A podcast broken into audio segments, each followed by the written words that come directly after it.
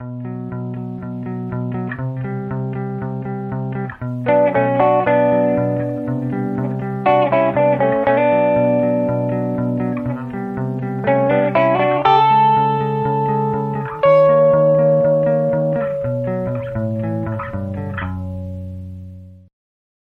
Amigos, estamos aquí de regreso en DRD Podcast. Ya le di un golpe a la computadora, espero que no se haya oído muy fuerte.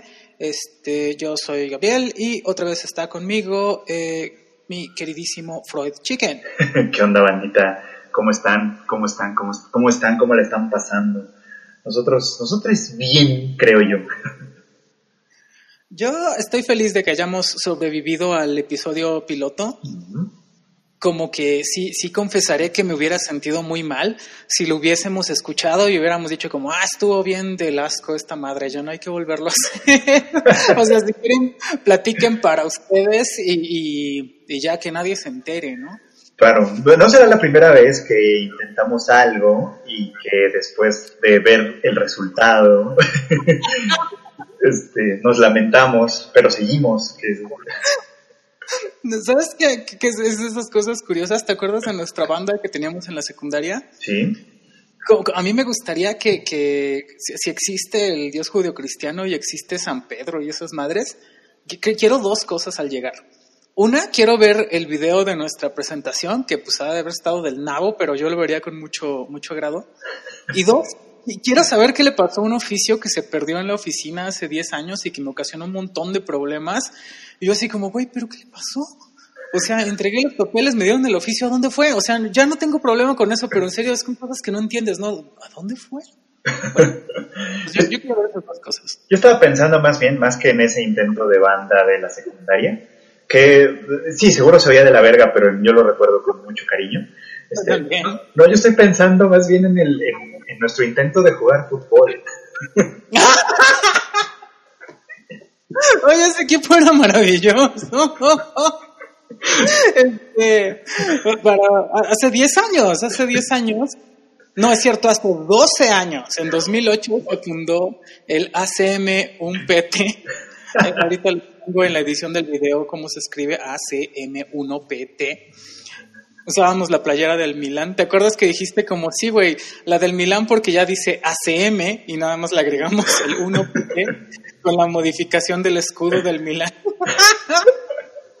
les, voy a poner el link en la descripción para los que, las tres personas que ven esto en YouTube. oh, buenísimo eso. Y además ahí está el blog histórico de cómo fue nuestra ascenso y, y caída irremediable. Es, de esas cosas que hicimos, intentamos, no salió bien, pero lo seguimos intentando.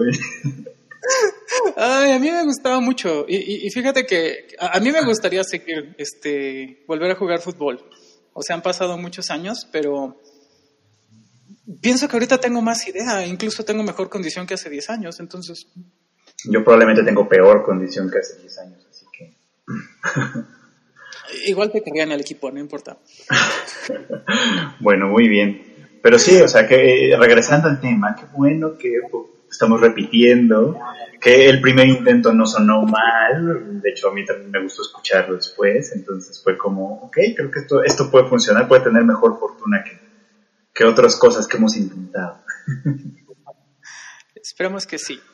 Bueno, entonces a lo que nos compete hoy, eh, vamos a hablar sobre generaciones cristal o la generación cristal. ¿Qué, es la, qué, cosa es la generación cristal? ¿A qué se refiere la gente cuando dice eso? No sé a qué se refiere la gente cuando dice eso. O sea, yo, yo el, el tema lo propuse porque platicamos hace un par de días para hablar de este asunto. El tema lo propuse porque eh, en, en, mi, en mi en mi cuenta en Twitter, como que como ustedes saben hablo de anime a menudo. De unos años para acá creo que he ido también adquiriendo otra forma de ver las cosas. O sea, me sigue gustando mucho el anime, pero igual eh, de pronto veo como, ya sabes, discursos que no están tan chidos, representaciones que a lo mejor no están tan padres, que vale la pena de pronto criticar, cuestionar, etcétera, ¿no? Y hace nunca...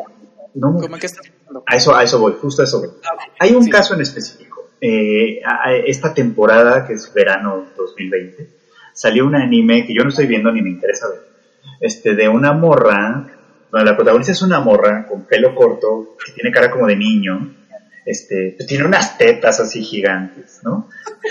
que además están enmarcadas en una camiseta que dice Sugoi de Kai, que es gigante, o sea, que literalmente significa, o sea, están cabrones, ¿no? Ya sabes. y se generó un poco una conversación, ¿no? O sea, fue una, una, una, conversación de muchas chicas, porque hay muchas chicas que ven anime también, contrario a hace 20 años en México, pero bueno, ahora hay más, ¿no? o por lo menos son más abiertas, eh, que, pues criticaban esto, ¿no? Porque decían, es que esa estética está, o sea, no, deja tú que, que sea realista o no, que no tiene que ser realista, es anime, ¿no? pero eh, tiene como características un poco infantiles, un poco, obviamente es un fetiche que está hecho para, para atraer cierto tipo de, de, de, perdón, de, espectador, etcétera, etcétera, ¿no? tipo de pederasta. Ajá, sí, pues sí, hasta cierto punto podría decirse que cierto tipo de pederasta, ¿no? Pero el caso es que por ahí hubo discusión y como en todas las discusiones hay argumentos muy buenos y hay algunos pues, muy malos, francamente, ¿no? Este, pero pues agarrándote de los malos, viene después toda la banda a defenderse, todos los, los hombres, casi siempre son hombres. Ah, también hay alguna que otra chica de ese lado, pero la mayoría son hombres, hay que decirlo, que se ponen en el plan de, no, es que la censura, nos quieren quitar lo único que nos hace felices en esta vida, esto no le hace daño a nadie, qué sé yo, qué sé y la crítica de estos muchachos porque uno pensaría, ah, pues, muchos monos, generación de cristal, no aguantan ni una crítica, ¿no? Pero no, la crítica es al revés. Estos muchachos dicen, a esta pinche generación de cristal todo me quiere quitar. Todo quiere que sea, comillas, políticamente incorrecto. Políticamente correcto. Entonces yo me preguntaba lo mismo que tú, eh, lo mismo que tú decías hace un rato. ¿Qué es la generación de cristal? ¿Quiénes son? ¿Estos o los otros? ¿De qué se quejan? ¿Cuál es ¿Cuál es su problema, vamos? Sí, mira, hay, un fenómeno. El problema con cuando la gente empieza a hablar de cualquier concepto prácticamente es que utilizan expresiones sin tomarse la menor molestia de hacer un análisis conceptual y decir la frase que estoy diciendo comprende a la colección de, en este caso, individuos que tienen esta y esta y esta característica y a estos no. Eso es una molestia que nadie se toma. Entonces, este, o bueno, que a veces se toman, pero a veces se entiende que los conceptos son vagos, pero, pero la mayor parte de las veces, pues no, es algo como, ¿quiénes son la generación cristal? Los, este, los generación Z, que son como, pues, jóvenes que nacieron a principios de los 2000, si recuerdo bien, o muy, muy finales de los 90 eh, los millennials no creo, ya estamos grandes, aguantamos mucha mucha tontera. Nosotros todavía crecimos en un mundo donde veíamos muchas cosas que, que, pasaban, ¿no? este, entonces sí pienso que, que en general se, refiere vagamente a la gente joven o a los chavos, a, los chavos que, que, que pues de pronto no aceptan cosas que, que antes sí. Y es que es muy complicado porque, em, pues no, no me parece que justo por esta característica no distintiva es bueno, pero es que en aquel entonces también había gente que no aceptaba lo, lo que todos, o sea, no es una característica distintiva de una relación no aceptar las cosas que está haciendo la anterior. Y, y eso es algo que curiosamente ves en la historia de la filosofía y del pensamiento. Yo me acuerdo mucho cuando estaba en mis cursos primeros de de, historia de la filosofía, que veíamos historia de las doctrinas filosóficas y veíamos como por periodos, básicamente de lo que se trata es como, mira, yo tengo una idea, no sé, yo soy este Platón, y digo que esto, pero llega la siguiente generación y es, no, estás güey, lo que es es lo contrario de lo que dices tú. Y, básicamente así es uno y otro diciendo como, mira, el de arriba está mal, el que estaba atrás está mal, yo, yo tengo la neta y así. Y eh, llegas, eh, esto es muy curioso porque en realidad se vuelve un ciclo eh, donde las mismas ideas eh, vuelven a aparecer irremediablemente porque pues nadie es en serio único y diferente, ni siquiera yo. Entonces, eh, llegas a, Nietzsche, que, que, la gente lo tiene como, muy, muy en un, un, espacio como que el del filósofo transgresor, el que mató a Dios y el que es bien acá. Y dices, güey, sí es mi, maestra de ética, que en paz descanse, la doctora Luz María Álvarez Argüelles, decía, sí, bueno, Nietzsche Platón dice que bla, bla, bla. Y se refería al como Nietzsche Platón porque decía, güey, todo lo que dice Nietzsche está en Platón. Entonces todo es un regreso a, a las mismas ideas que ya teníamos. Entonces, em, aquí lo, triste tal vez es que no es que sea erróneo que, las ideas eh, tengan una cierta evolución. Me parece que el tema es que no la tienen.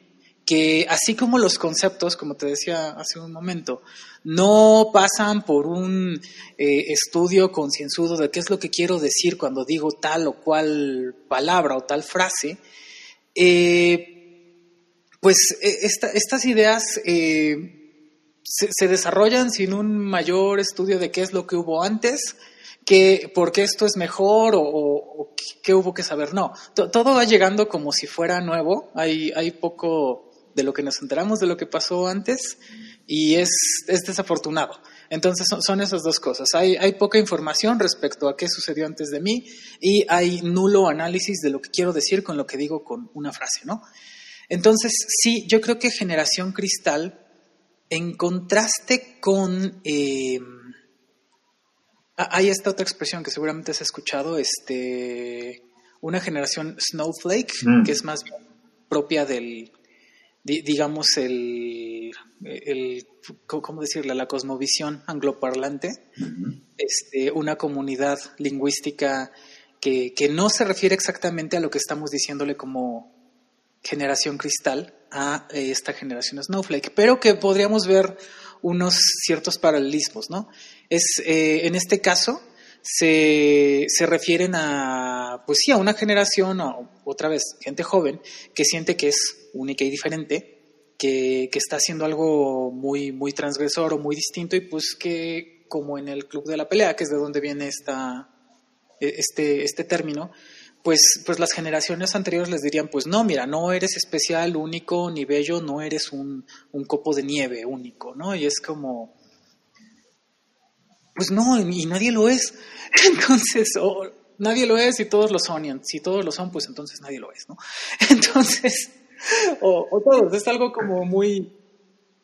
Me parece una, una discusión un tanto, pues, pues que no va a llegar a nada, como quién y por qué este, sería o no generación cristal o, quién o no sería un copo de nieve. Y más bien lo que parece, eh, como te decía, aludiendo a esta historia de la filosofía, que es la historia del pleito con los que hablaron antes de mí, eh, me parece que es la idea de decir, mira, las cosas son como yo lo pensaba y, pues tú estás mal y, y ya.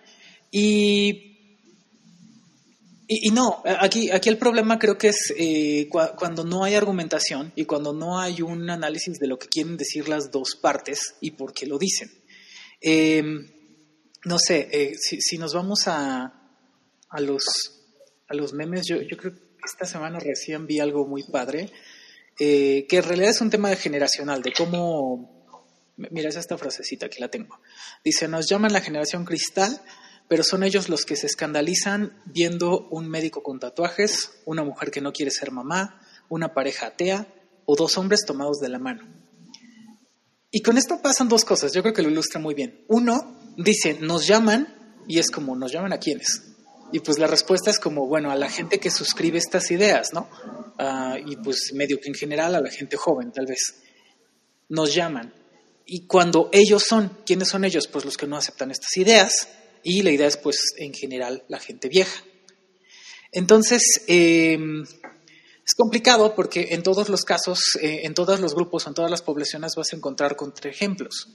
vas a encontrar gente que, que, pues no, pues al contrario, o sea, los derechos civiles para eh, para los indígenas, para la gente negra, para, para, todas las distintas poblaciones en distintos lugares del mundo, pues han tenido un trasfondo histórico y gente que en el pasado luchó porque existieran eh, y porque hubiera eh, equidad o igualdad. Y lo mismo con los derechos de las mujeres y lo mismo con los derechos de eh, las personas que ahora constituyen la población LGBTIQ y, y demás. Entonces, no puedes decir categóricamente eh, toda la gente vieja o todos los baby boomers están, están mal. ¿Y qué quiero decir con, con eso? Que de las dos partes en realidad hay una eh, postura medio faccionaria, como yo soy la generación joven, yo soy la Generation Next, como te acuerdas que decían en el anuncio de Pepsi en los noventas, yo, yo soy bien edgy, yo sí sé, y tus ideas están mal porque eres una persona vieja, invariablemente, aunque seas Aristóteles, o sea, no, eh, o aunque seas Platón, o sea, estás mal. Y del otro lado está exactamente igual, porque es como, no, mira, de hecho también hay unos memes ahí de un gato con un chaleco de trasher que dice como tú, tú qué vas a saber de rock, chamaco pendejo, o sea, como es, una descalificación completa de los dos lados. Y pues no hay un diálogo en realidad, o sea, no, estoy diciendo que categóricamente no pueda haberlo, lo que estoy diciendo es, no es deseable que esa sea la forma de la discusión, porque en realidad no se discute el tema, se discute a las personas. No te estoy diciendo lo que estás eh, diciendo está mal por estas razones objetivas, sino lo que estás diciendo está mal porque lo estás diciendo tú. Entonces, ese es un problema. Por supuesto, no estoy diciendo que en que todos los casos sea, justo por eso, eh, ya lo que voy es a que tenemos que hablar de los asuntos en realidad en la dimensión de lo que les compete y, dar los argumentos y ver qué los hace válidos, verdaderos o falsos. Bueno, a, la información que está en esos argumentos, ¿no? ¿Qué, es lo que validaría o invalidaría una, postura? Y, pienso que ese es el problema con, con las generaciones, pero no creo que sea un problema nuevo. Me parece que eso ha pasado siempre. sí, sí ha pasado siempre. Esto, yo, yo siempre he de alguna manera, eh, recuerdo siempre, por ejemplo, mis, referentes, por supuesto, vienen siempre de casi siempre de la cultura pop, ¿verdad? Pero yo me acuerdo mucho de una tira de Mafalda, no sé de cuándo será, de los 60 probablemente, ¿no? En la que, en la que Mafalda se cruza la calle, va, caminando en la calle y se cruza con un muchacho, eh, pues probablemente hippie, ¿no? Trae toda la estética, la estética hippie de la, melena, la barba, los pantalones con rayitas, el, saco que le queda grande, etc. Y despuesito de él, Mafalda se cruza con un señor eh, trajeadito, gordito, este, muy estereotípico también de su, de su, propia, de su propio grupo, digamos, ¿no? Y el señor dice, va diciendo como en voz alta, refiriéndose al hippie que va más adelante, algo así como dice, es que esto es el acabose, dice así, ¿no? Como con gran... Y, y Mafalda le interpela, ¿no? Y le dice algo así como, como, no, no, no, eso solo es el continuose de lo que empezó con ustedes, ¿no? Sí. Y creo que apunta esto mismo que dices, o sea, tal cual, ¿no? O sea, no es que, no es que lo nuevo sea necesariamente correcto porque es nuevo, ¿no? Ni que lo viejo lo sea porque es viejo, ¿no? Más bien el objeto que estamos tratando de, de ver que cada vez que aparece algo como cuando se dice esto de las generaciones de cristal, es que se pierde de vista efectivamente qué es el objeto que se supone que se está cuestionando o criticando en un momento dado. ¿no? En el caso que yo di al principio es literalmente la estética de un personaje de anime y el probable mensaje que envía. ¿No? Eso se pierde por completo. Sí, y es que es... Eh, Fíjate que si, si hago un poco de apología por esta generación que es atacada como generación cristal, quienes quiera que sean, eh, también hay otra idea padre que vi, que es como, mira, de, hecho esto me lo dije un, un, amigo, este, Eric me lo mandó con una foto, van unas personas este, con una cruz que van pasando por su calle. Y me dice, oye, ¿en tu colonia todavía crucifican a la gente o ya son generación cristal? y el punto era que, mira, pareciera que, generaciones anteriores, tal vez este es el sentido del, término, eh, se, jactan de su resistencia, de que eran gente muy robusta, que aguantaba mucho, que podía con todo, y que las nuevas generaciones son muy frágiles, que no aguantan nada, que, no aguantan, como, como dices en, en tu ejemplo, este, que, no aguantan que presenten un personaje de ciertas características que, que, antes sí aguantábamos y veíamos los caballeros del zodiaco desangrarse y era, y era tremendo y nosotros sí somos chidos porque los niños actuales no podrían ver eso. Y es como, pues seguramente unos y otros no, ¿verdad? O sea, creo que eh, lo que estás diciendo es todavía más serio porque es bueno, valdría la pena sí eh, no, no defender nuestra insensibilidad ante ciertos aspectos, sino pues verla con sentido crítico como decir, mira, este, de pronto, pues como objeto, eh, como obra autónoma, eh, vamos a decir la obra de arte y cualquier producto este, artístico en general, pues eh, tiene que ser evaluado en sí mismo. Entonces, por sí misma la obra no, no, hace daño, o sea, el tema de, de la censura no tiene que ver con la obra, tiene que ver con los usuarios y con el público. Entonces, ahí sí puedo estar de acuerdo con, con decir, mira, no toda la gente tiene el sentido común para eh, para ver tal o cual obra. ¿Por qué? Porque no toda la gente tiene el sentido común para tener armas en su casa. O sea, y, más sencillamente, no toda la gente tiene sentido común. Esa es una noción muy vaga. El sentido común es otro problema.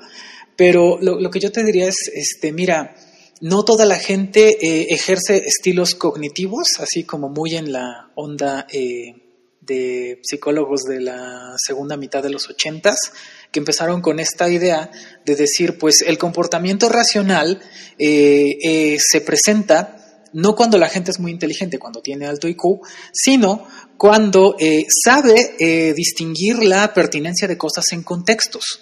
Cuando dice, mira, esta regla se puede seguir siempre en estas condiciones, pero hay excepciones y hay que atender a las excepciones. Y esta obra a lo mejor está padre, este, mira, la, eh, no, sé, imagínate un cuadro hermoso que pintó Adolf Hitler y dices, ya no, no, entonces si lo pintó él es feo. No, no, no. Fíjate en la obra. Lo que estoy diciendo es la obra puede estar bien, que, que la, persona que lo hizo a lo mejor está mal. Y, acá es como, mira, la, la, obra que están presentando pues este, refuerza estereotipos este, inalcanzables, imposibles está mal. Dices pues sí, es una ficción. O sea, si, si no quisiéramos ver ficciones, pues andábamos de boyur este, viendo el Big Brother y ve, lo que pasó también, estuvo bien feo. Entonces, este, no, me parece que vaya por ahí, pero este, e, el tema de, de la censura tiene que ver con que, pues sí, tal vez no todos los usuarios, no todos los consumidores pueden tener el criterio para tener acceso a todas las cosas. Y eso, eso hay que decirlo pues de todas las generaciones. Porque otro, otro discurso que te dicen es como, no, mira, yo crecí con mis papás que me pegaban y viendo un montón de violencia y demás y, salí chido. Y es como, pues, pues no, o sea, que tú tengas un rol hegemónico que te permitió en cierto esquema lograr ciertas metas y que tuvieras una sensación de éxito no significa que era lo más sano ni lo correcto. Entonces, este, ahí hay otra vez de fondo una discusión que no sucede con respecto a cómo las personas configurarían su eticidad, porque eh, lo que queda en cambio es un me quedo con mis costumbres, con lo que yo aprendí, con mi moralidad y lo defiendo y se lo quiero imponer a los demás. Y pues así no se puede, porque no hay, bueno, sí hay pensamientos monolíticos, pero las poblaciones no son monolíticas, son diversas. Entonces lo que tienes que tener son esquemas eh, de pensamiento diversos que puedan coexistir y que favorezcan las condiciones de respeto para los derechos de todos los individuos.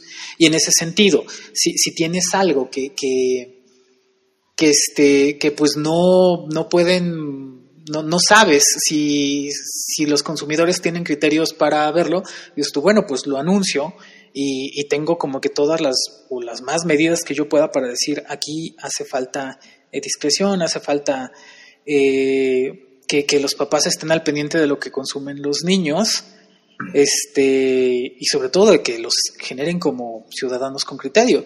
Porque hasta hace poco, y esto es muy triste, eh, esto me lo decía mi hermana con respecto a las películas de Disney, que ahora las películas de Disney eh, promueven que eh, las figuras masculinas son personajes muy tontos, son muy grises, y las mujeres son las chidas, ¿no? Dice yo como, pues mira, no, no creo que pase nada malo, o sea, no, eh, o sea, esos discursos se han encontrado todo el tiempo. Dije, pero a mí lo que me preocuparía sería que, que tú cualquier otra mamá pensara como que esto va a estar mal porque Disney tiene la obligación de educarme bien a mi hijo. O sea, no. Los niños no los tiene que educar Disney ni Televisa, sino pues sus papás y los agentes sociales relevantes cercanos. Pero lo muy triste en nuestra situación es que ahora sí los va a educar Televisa. Está chido que hagamos nuestra luchita con nuestro podcast promoviendo promoviendo los estilos cognitivos y el pensamiento racional y las virtudes teologales o qué sé Las virtudes teologales, no, güey. Esto sí no me lo esperaba. Yo siempre he promovido las virtudes teologales. La fe, la esperanza y la caridad. O sea, no está, no está nada mal, pero cuando suenan virtudes teologales suena otra cosa. Entonces, creo que es el tema, censura y sentido común es como, pues, no, se trata de desaparecer un discurso, sino decir, bueno, es que hay que tener discreción, no, no sé qué piensas. Sí, estoy, estoy, estoy de acuerdo en lo general. Creo que yo de, pronto me, inclino un poco por una postura que a veces se lee como censura, ¿no? O sea, no, no quiere decir que yo lo diga, o que yo diga, esto deberían quitarlo, cancelarlo, no sirve, etcétera, ¿no? Pero muchas, muchas personas lo entienden de esa manera, ¿no? O sea, al menos eso es lo que yo noto. Y, cuando lo entienden así, fíjate, ahora, ahora que mencionaste lo del sentido común, me hizo como mucha, me hizo como mucha luz en la cabeza. Porque claro, de pronto estoy discutiendo con personas que probablemente no tienen ese sentido común, ¿no? Y creen tenerlo, de alguna manera, porque su defensa va en ese sentido. La defensa va en el, mira, yo entiendo perfectamente que estoy consumiendo una ficción, pero eso no quiere decir, que, y eso no quiere decir que yo espere que la ficción que yo estoy consumiendo se traduzca en la realidad. Pero luego yo los conozco. puedo, puedo, pensar, o sea, esto es por lo menos medianamente falso. O sea. ¿Qué estás pensando como en el acting que hace la gente? A, ver, mira, eh, a ver si, si, si te sigo, porque este, este ejemplo me encanta. Yo pienso que mi abuelita, que en paz descanse, que es una persona, bueno, que era una persona que, me dio mucho amor y que este, era muy linda, que siempre me cuidó, que era una persona profundamente homofóbica y racista y clasista y priista y un montón de cosas, pero pues, pues era mi abuela, ¿no? Yo la, yo la adoraba y yo la adoro. Qué, bueno que no me conoció en la adultez. Entonces, eh, yo, yo pienso que, algo con lo que estamos muy, muy, que tenemos muy normalizado en la sociedad mexicana es la violencia a través del drama. Eh, porque normalmente no se piensa que que alguien te haga un drama sea una forma de hacer violencia. Yo, de hecho, yo no lo había notado hasta que un día este, eh, quedé de verme con alguien que pues, era en su casa y me quedé así como que, no, nos vemos en un lugar público. ¿Por qué? Porque en el lugar público no se iba a atrever a hacerme el drama que sí me iba a hacer en su casa. Y así como que, ah, ahí fue donde me cayó el 20. Y, y no era, ¿y por qué estoy hablando de mi abuela? Porque no es algo de ahorita, o sea, es de generaciones anteriores y de nuestra forma de ser, al menos en, en México, que si estoy en lo correcto, en el caso específico de mi abuela, lo aprendió de las películas de la era del cine de oro mexicano. Está Marga López y estas mujeres abnegadas, así que sufren mucho y que se sienten muy mal, como cuando llegas este, tú de travesti y te dicen como que no, ¿por qué? Pero, y, es como todo este sufrimiento y, toda esta angustia y toda esta carga que te vienen es como, güey, o sea, yo entiendo que, no, a lo mejor no es la norma, no te está pasando nada, ¿no? Relájate. Este, y sobre todo, eh, no, no, nos comportemos como si esto no fuera una forma de, manipular y de viciar las cosas y, de otra cosa, de, que, que, que, yo pienso que es, si no es propiamente violencia, que creo que sí, pues está en los linderos, ¿no? Eh, entonces, em, me parece que, sí, que, está en nuestras prácticas eh, como que imponer un poco cómo tienen que ser las cosas y porque pensamos que lo que, nosotros creemos y nuestra forma de ser es la correcta y, y pues que los otros tienen que ser como nosotros creemos. Y esa y esa idea, pues en sí misma dices tú, bueno, pues, pues sí, ¿no? De modo que creas que, los otros tienen que ser como tú. Perdón, al revés. ¿Qué, fue lo que dije? Perdón que no creas que los otros tienen que ser como tú, si lo que tú crees de ti es que eres de la mejor forma. Y, ahí está el análisis fino, donde dices, no, pues es que no hay una sola forma de pensar. E, eso es en cuanto a las generaciones, algo que, a mí me, llama la atención, decir que creo que nos ha permeado como sociedad, al menos en México, y pienso que al menos en Latinoamérica, que, deben ser formas parecidas en las que nos comportamos. Este, pero si vamos a un nivel global, yo creo que sí, este, hay un discurso irremediable cuando, que, se presenta irremediablemente cuando ves la, división de las generaciones, al menos en los últimos, esto que llaman las seis generaciones que están con vida, ¿no? Mm. Y, y, tal vez lo recuerdas, ahorita que hablábamos de Pepsi, ¿no? Y la Generation Next.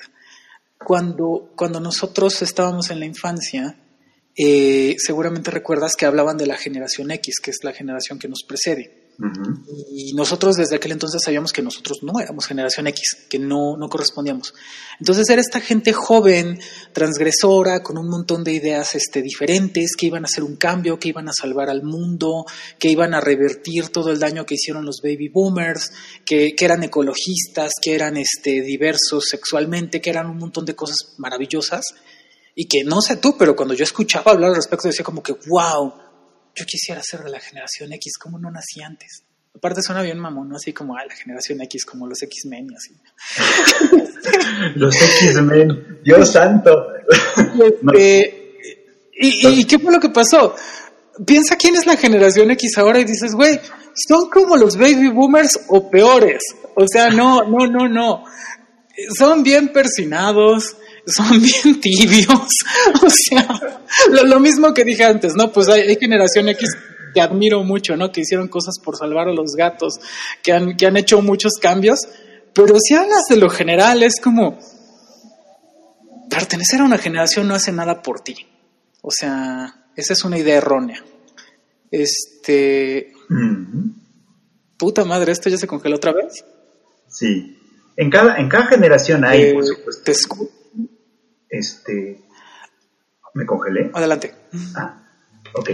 Debe decir. Ya está. Sí. Perfecto. En cada, en cada generación hay individuos y grupos de individuos que valen la pena. O sea, eso creo que, creo que no se puede soslayar, ¿no? Si pienso yo también en la generación X, fíjate que lo que yo, más que tibios, etcétera, porque también no podemos pensar que cada generación se conserva sin cambios en el tiempo, ¿no? O sea, a lo mejor la generación X cuando era joven sí había un ambiente eh, revolucionario que quería cambiar las cosas o qué sé yo. Pero ahora, por ejemplo, mis amigos y conocidos que pertenecen a esa generación, pues a los que les fue bien, pensando que les fue bien económicamente, socialmente, etcétera, ¿no? Eh, la mayoría de ellos sufre pues, de ansiedad crónica generalizada. Ay Dios pues están cansados, están, están agotados todo el tiempo, no, no, pueden darse el lujo de pensar, por ejemplo, de pronto, ¿no? O sea, sí los, los noto un poco como así. Y a los que no les fue bien, los siento enojados, pero como con un enojo que se parece más al de la depresión, como un enojo pasivo, ¿no? Como enojados, enfurruñados en un rincón porque las cosas no salieron como debieron haber salido. Este, y, en parte lo entiendo, pues es, es gente que también ya, ya pasa de ciertos años, ya, este, ya les ha tocado vivir, pues junto con los millennials que somos nosotros, les tocó vivir el montón de crisis económicas superpuestas, ¿no? Eh, y tratar de hacerse una vida en ese, en ese contexto. Entonces, en parte los entiendo, ¿no? En, en parte por eso entiendo que, que estén tan así, ¿no? Y los millennials estamos en, unas, en una cosa como muy parecida y creo que nuestro caso es, peculiar quizá, porque, porque a nosotros lo que nos tocó fue un cambio muy radical en el mundo de la comunicación, digamos. O sea, creo que es innegable, lo mencionábamos en el podcast pasado, que el Internet cambió muchas cosas y nosotros estamos justo en, como generación, digamos, estamos justo en, una posición como de bisagra. Nosotros nacimos antes del Internet, pero lo vimos surgir, tuvimos que subirnos a ese, a ese tren, ¿no?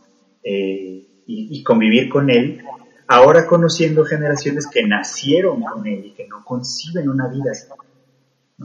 Y eso creo que cambia muchas cosas, o sea, y a nosotros nos tocó ese, ese cambio, ese ese cambio que es muy radical y que creo que, por ejemplo, generación X y los baby boomers que todavía andan por ahí, como que sí se han permitido darse el lujo de mantenerse ajenos, los que pueden, ¿no?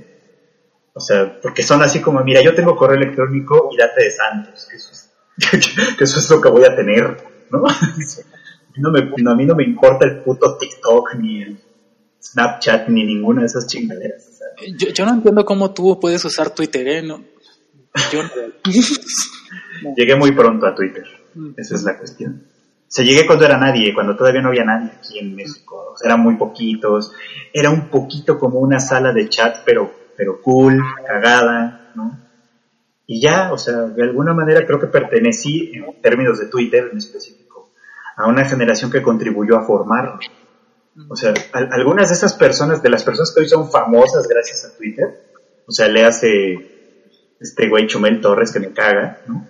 O sea, ahora me caga, claro, pero hace 10 años, probablemente, cuando empezamos este pedo del Twitter, este, él era uno más que apenas arrancaba, que era un tipo, pues, cagado de pronto, este, que podría llegar a caer bien, llegamos a platicar alguna que otra vez, o sea, hoy por supuesto ya no se acuerda de mí, claramente, ¿no? Ya es una super estrella, pero eran esos tiempos.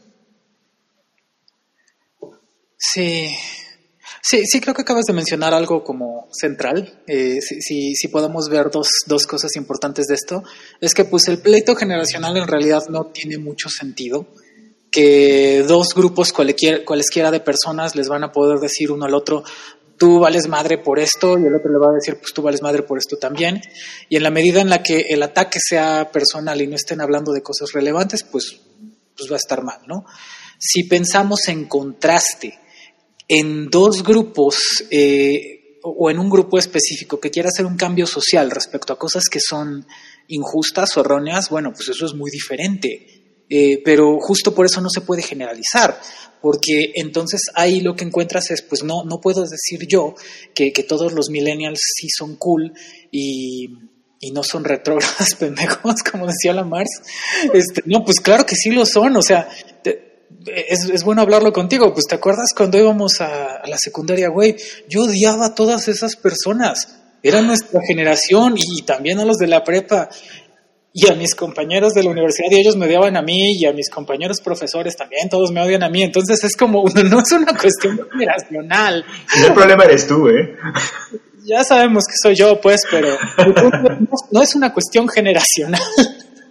Porque aunque no soy yo quien hace los, los tweets de, Me dices Generación Cristal, este, si soy una parte de la población que es que, siempre tienes que hacer esto, ya sé que es chocante que la gente trans siempre está hablando de que es trans, pero pues cuando, cuando eres trans, eh, como que tarde o temprano te tienes que volver de alguna forma activista, porque tienes que hacer visibles cosas que no eran visibles antes. Eh, entonces, cosas muy sencillas como, este, una vez me preguntó una amiga, este, que íbamos caminando por el parque y me dice como, bueno, estamos como por la zona de niños y me dice como, ¿no te da cosa que te vayan a decir algo?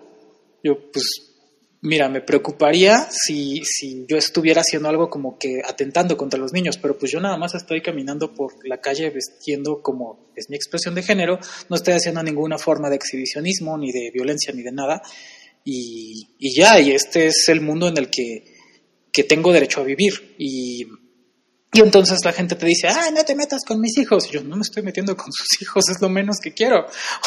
al, al de mí. O sea, este, no. O sea, tengo derecho a vivir en este mundo y a ser visible y aparentemente tengo que hacer un cambio.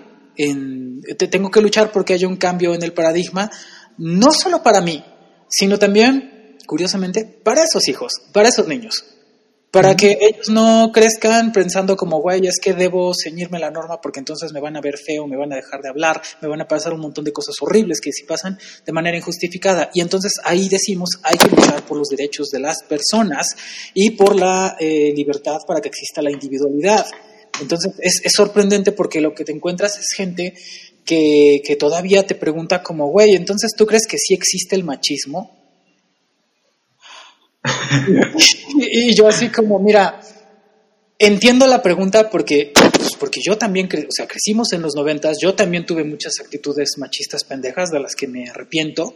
Y, y sí entiendo cómo eres como un pez que, que dices como, güey, los peces ven el agua Pues no, o sea, estás en medio del agua todo el tiempo. Nosotros no vemos el aire o el oxígeno, todo el tiempo estamos en lo que conocemos. Entonces, ver un contraste toma que veas algo diferente. Y si no hay algo que te obliga a ver el contraste, pues, pues no tienes por qué hacerlo. ¿Por qué lo vas a hacer? ¿Por qué va a ser agenda tuya estar pensando cómo serían las cosas distintas de cómo lo piensas si no hay nada que te lo demande? La verdad es que pues es normal. Yo, yo no estoy diciendo esto con, con sorna ni, ni sentenciando un juicio ético sobre nadie. Es como, es normal que no nos preocupe lo que no es tema. No sé, te, diría este Fruit Chicken. ¿Has, ¿Has, revisado este la manguera del excusado de, de, tu casa, del baño, en la última semana? ¿Sabes si está bien? No, no, no lo sé. Pues no, porque no es problema. Entonces, ¿por qué vamos a estar haciendo eso? Entonces, el tema es, hay que hacerse visibles o hay que hacer visibles los problemas cuando queremos hacer un cambio, pero tenemos que presentar argumentos. Porque no presentar argumentos es, eh, desafortunadamente, la carta de invitación con la que invalidamos lo que queremos defender. Si nuestra forma de, defender nuestras posturas es nada más dar el manotazo, eh, como el pollito este del año pasado que como me caía gordo, este, se tenía que decir y se dijo. Claro, claro. argumentar. Eso no es argumentar, eso no es dar una estructura de por qué algo se sigue de algo, eso no es dar evidencia de por qué algo es verdadero o es falso, no lo es. Y este año fue, pero ustedes no están listos para esa conversación, no mames. O sea, un país con unas deficiencias educativas tremendas y tienes a la gente que, que tiene cierta educación también repitiendo sus esquemas.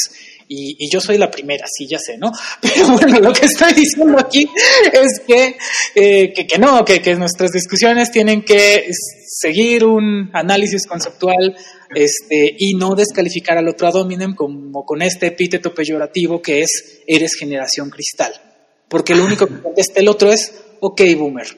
Implicando, pues como eres boomer, eres pendejo, ¿no? Y es como, vale, si es para insultarnos y para la carrilla, pues ok, aguantamos pero, pero eso no nos va a llevar a ningún lado. Hay que dar argumentos y hay que dar evidencia de por qué lo que decimos es verdadero o es falso. Claro, claro. Sí, me, me, parece, me parece que tienes, que tienes toda la razón ahí. O sea, eh, porque yo es algo que veo pasar en las conversaciones. De hecho, en parte, mucho de mi, de, de, lo que pienso constantemente que pasa, lo pienso precisamente porque leo cosas que pasan en Twitter. Twitter es un lugar en el que es un lugar curiosamente, ¿no? Lo, concibo como un lugar, pero eh, en el que curiosamente hay lugar para hacer este intercambio de, argumentos, de, datos, de, información, pero también es un lugar donde es muy fácil caer en el adominem y en cualquier otro tipo de falacia, es muy, muy fácil, pues, ¿no? Y es algo que lamentablemente sí veo pasar en todos los bandos, o sea, en todas las generaciones, para ponerlo en esos términos, ¿no? O sea, no hay, no hay un bando que no caiga en eso en un momento dado, no hay, no hay uno que no, que no recurra incluso como a una especie de hartazgo emocional incluso, ¿no? Como es como, que por ejemplo he, visto grupos muy, muy de avanzada, en cierto modo, pero que, pero que muy fácilmente llegan al argumento que podría reducirse en, es que si no piensas como yo estás mal. Y como, bueno, ok, no estoy tan seguro de que funcione así, ¿no? Y tampoco estoy seguro de que eso realmente funcione para convencer a nadie de nada, ¿no? O sea, e, es un argumento que, y alguien me, lo señaló en algún momento, y, a mí como que también me hizo, me hizo mucho luz en la cabeza. Es un argumento que, que heredamos sin darnos cuenta de nuestro pasado siendo educados por la religión católica. O sea, podemos tener las ideas más progresistas del mundo, pero las transmitimos a veces a la manera de las escuelas de monjas. Y, chale. Sí, bueno, nuestro auditorio tal vez no lo sabe, pero nosotros no fuimos a escuela de monjas, era de... ¿Qué son esos güeyes, hermanos? Sí, pues monjes técnicamente. Ándale.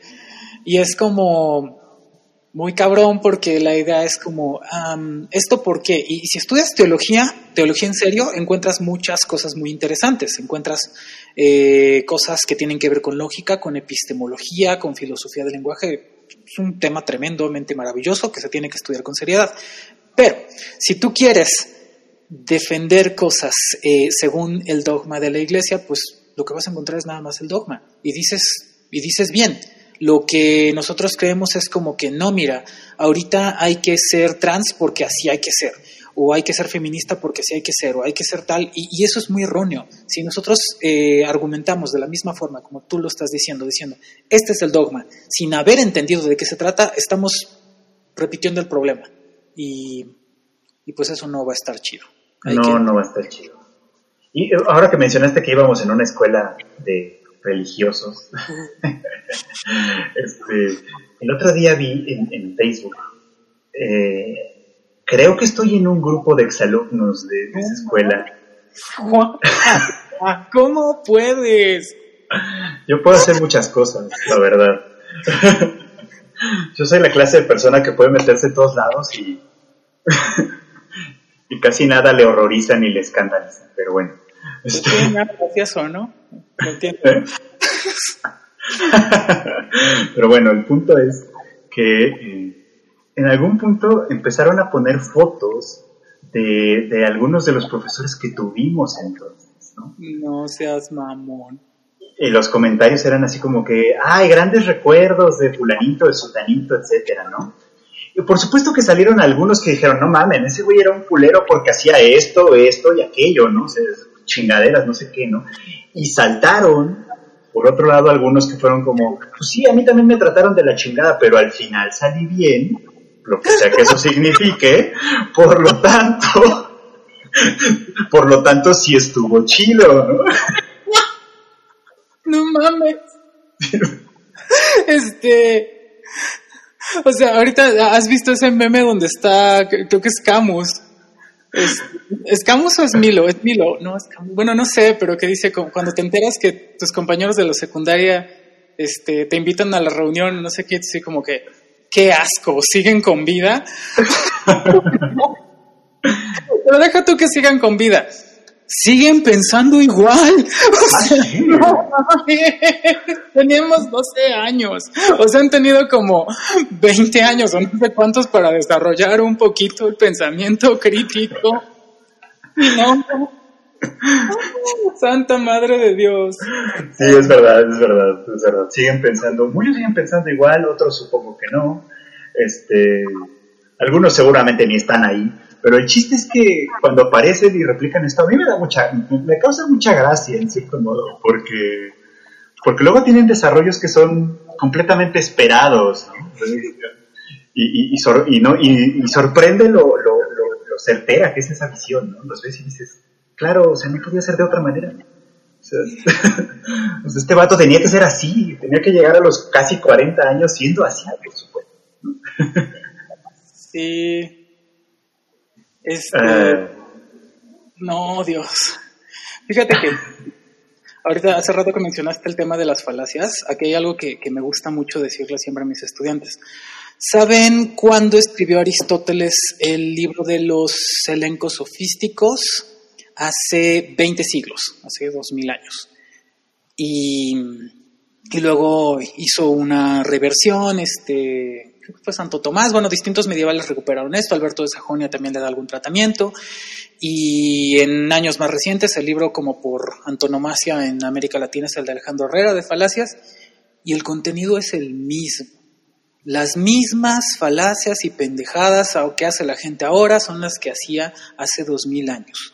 Y en medio está, eh, cuando ya empezamos a hacer cosas de pragmática y otras ondas así, eh, puedes poner las estratagemas de Schopenhauer y las estratagemas se parecen un poquito a tópicos, tal vez, bueno, esto es discutible filosóficamente qué, se parece a qué, pero la idea es los, las estrategias retóricas para convencer y para imponer tu, tu, opinión y para que resulte que siempre tienes la razón y que estás en lo correcto, son las mismas pendejadas. La gente no tiene un, eh, una ponderación especial por eh, esclarecer qué es lo que hace verdadera o falsa una, una, frase, un enunciado, una proposición y qué evidencia tomaría que eso sea verdadero o falso. Y tampoco tienen el hábito de argumentar como tal, nada más tienen el hábito de decir voy a aceptar a la gente que piensa igual que yo y, y ya, y listo. Y los demás pues están mal, que es lo que decías hace rato. Eso por una parte es descorazonador, este, y pues nada, por eso dediqué o he dedicado mi vida a, la enseñanza de la lógica, porque ya saben que yo soy una persona que busca defender eh, las virtudes de la verdad y el amor, ¿no? pero el mayor miedo que tengo en, en, la vida, esto, esto te lo confieso y no creo que te sorprenda nada, el mayor miedo que yo he tenido en la vida desde hace algunos años, lo sé, es a estar en el error y no darme cuenta. No tener la capacidad de hacer una autocrítica y decir, güey, estás mal. O sea, cambia. ¿Por qué? Porque naturalmente me ha pasado muchísimo. Me ha, pasado un montón de veces en la vida. Y entonces así como que, güey, ¿cómo no me di cuenta de esto y tal? Y entonces dices, bueno, vale, vale, me equivoqué. Pero ya estoy chido no, ni madres. Justo cuando siento que tengo más certezas y más tranquilidad, más dudo así como, ¿qué anda mal ahorita? ¿Qué, va a salir mal después? O sea, tengo que ponerle más análisis. ¿A qué me fijo? ¿A qué variables? ¿Qué se me está escapando? Eh, afortunadamente no vivo con una ansiedad como la que describes de los pobres este, generación X. Este, pero sí es un, francamente, sí, creo, que si me preguntaran como qué miedo tienes es ese, a decir estoy defendiendo ideas ridículas y no me estoy dando cuenta. ¿Y cuál es la forma en la que me puedo dar cuenta? Viendo qué quiere decir eso que, yo digo que pienso, viendo qué significa eh, algún discurso con respecto a las cosas que defiendo políticamente, por ejemplo, qué significa ser vegano, por qué pienso que la gente transgénero tiene que tener lugar en la comunidad, por qué pienso que el feminismo es una lucha legítima e importante, por qué pienso muchas cosas, ¿no? Por qué pienso que hay que estudiar lógica, qué tal que también estoy mal en eso, ¿no? Y al final del camino, eh, al final de toda esta cavilación, que por supuesto te imaginas que pasa en las noches, que se vuelve a repetir el, carrete, este, una y otra vez, eh, dices, mira, ya revisé toda la información que tenía, si me estoy equivocando, en este momento no tengo elementos para saberlo. Tengo que ponerle mucha atención a la evidencia y a lo que me dice la gente, y si eso refuta lo que ya pensé o lo que he establecido, bueno, pues entonces lo evalúo y lo cambio, como lo he hecho históricamente. Y, ya, ese es mi tip para que puedan ustedes dormir.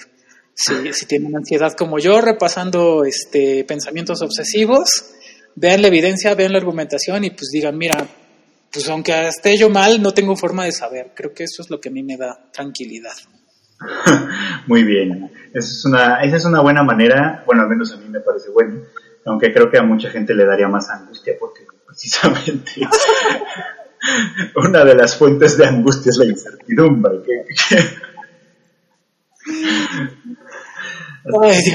Ya tolerar algo de incertidumbre ya es ganancia, en realidad. O sea, es, este, eh, es algo muy positivo, pues, ¿no? Y creo que en parte, en parte quizá uno de los problemas de la discusión de las generaciones de cristal o whatever va por ahí un poquito, ¿no? O sea, porque al final de cuentas lo que están defendiendo, cada una desde su trinchera, es una certeza, que quién sabe si será real, pero que por lo menos en su respectivamente es, cierta, ¿no?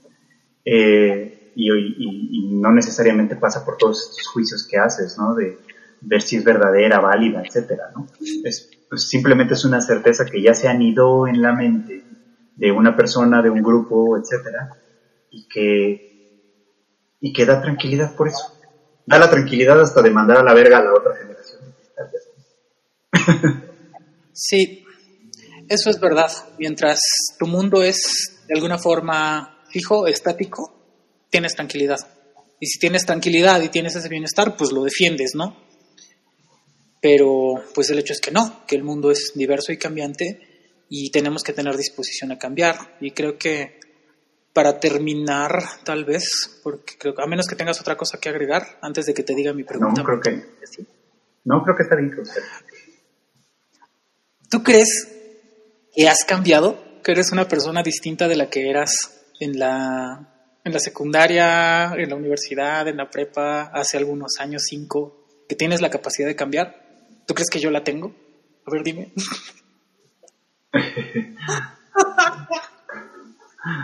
no sé. es difícil, ¿no? Yo, este, yo hace pocos años, este, si, si pensara en cambios accesorios o, bueno, cosas visibles, diría, bueno, cambié, cambié mi género, cambié, este, cambié mi dieta, cambié ciertas posturas éticas, eh, traté de suscribir movimientos sociales y, otras cuestiones que antes me parecían tontas o, irrelevantes. Y ahora digo, güey, como podía. En otro momento, si quieren, hablamos de esas cosas. Ahorita solamente es para dejar a nuestro auditorio pensando como eh, este mismo problema que ya tenía yo, como, bueno, ¿de verdad estoy cambiando o solamente me estoy comportando como siempre lo hice? Y en realidad soy la persona que cambia porque tiene el hábito de cambiar y de llevarle la contra a los demás. Porque mi papel es el de ser la persona bien edgy. Y, cuando estemos en el asilo, voy a ser este, e, la viejita en patineta que no, no sé qué hace. Pues eso no es cambiar. Entonces, ¿qué Es interesante. Ese es, un tema que, que, bueno, tal vez. Es interesante.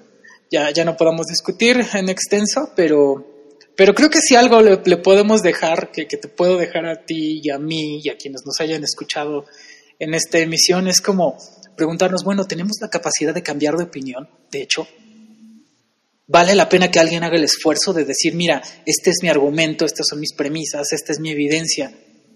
Y, y eso creo que nos haría, pues no, no exagero, mejores personas ver si, si, reconocemos en nosotros la capacidad de cambiar de opinión o de cambiar de postura o simplemente de poner, revisar nuestras creencias. Cuando, tienes, cuando, cuando te reconoces como un agente o ves a alguien que tiene la capacidad de revisar creencias, dices, esta persona se merece unos brownie points. Sí, sí. Muy bien. Perfecto. Pues, pues ya tenemos tema para otra ocasión. Ok, bueno, pues entonces creo que esto es todo por hoy. Este, queríamos que fuera un poco menos extenso el episodio, pero fracasamos. ¡Woo! Entonces, este, pues a ver si para la otra. Este, muchas gracias, Freud Chicken. ¿Quieres este dar tus redes sociales, por favor, para que la gente te siga? Sí, gracias, muchas gracias Gabriel. Y bueno, pues ya saben, si quieren seguirme, me encuentran en Twitter, y sobre todo en Twitter como Freud Chicken, Freud Chicken, así como se oye. El chicken si es en inglés, o sea que va con seca. Ay, tener que aclarar estas cosas, pero bueno. pero bueno, ahí me encuentro. Y el Freud es con EU. EU, exacto. Como Freud, ¿no? como se escribiría normalmente. Ok, gracias, Freud Chicken. Este, a mí, sigan la página de Quingy en, en Facebook. Es una página muy divertida, ya les he hablado de ella. Este, está por lanzarse material nuevo y cosas padres. En Quingy siempre hay mucha diversión. Y en el canal en YouTube, por supuesto, los que ven este podcast en YouTube dicen, ay, este idiota se está anunciando en YouTube, pero también estamos en otras plataformas. El podcast sale en Anchor, en Spotify y en otras cosas de podcast que no me acuerdo cuáles son, pero resulta que sí nos escuchó gente ahí y se los agradecemos muchísimo y les mandamos saludos y los mejores deseos. Este, ¿Algo más que decir de Chicken? Pues nada más despedirnos y esperamos que nos vuelvan a escuchar próximamente en otra emisión más de este Dere Dere Podcast. Dere Dere Podcast, muchas gracias. Dere Dere amigues, bye. bye. Thank you.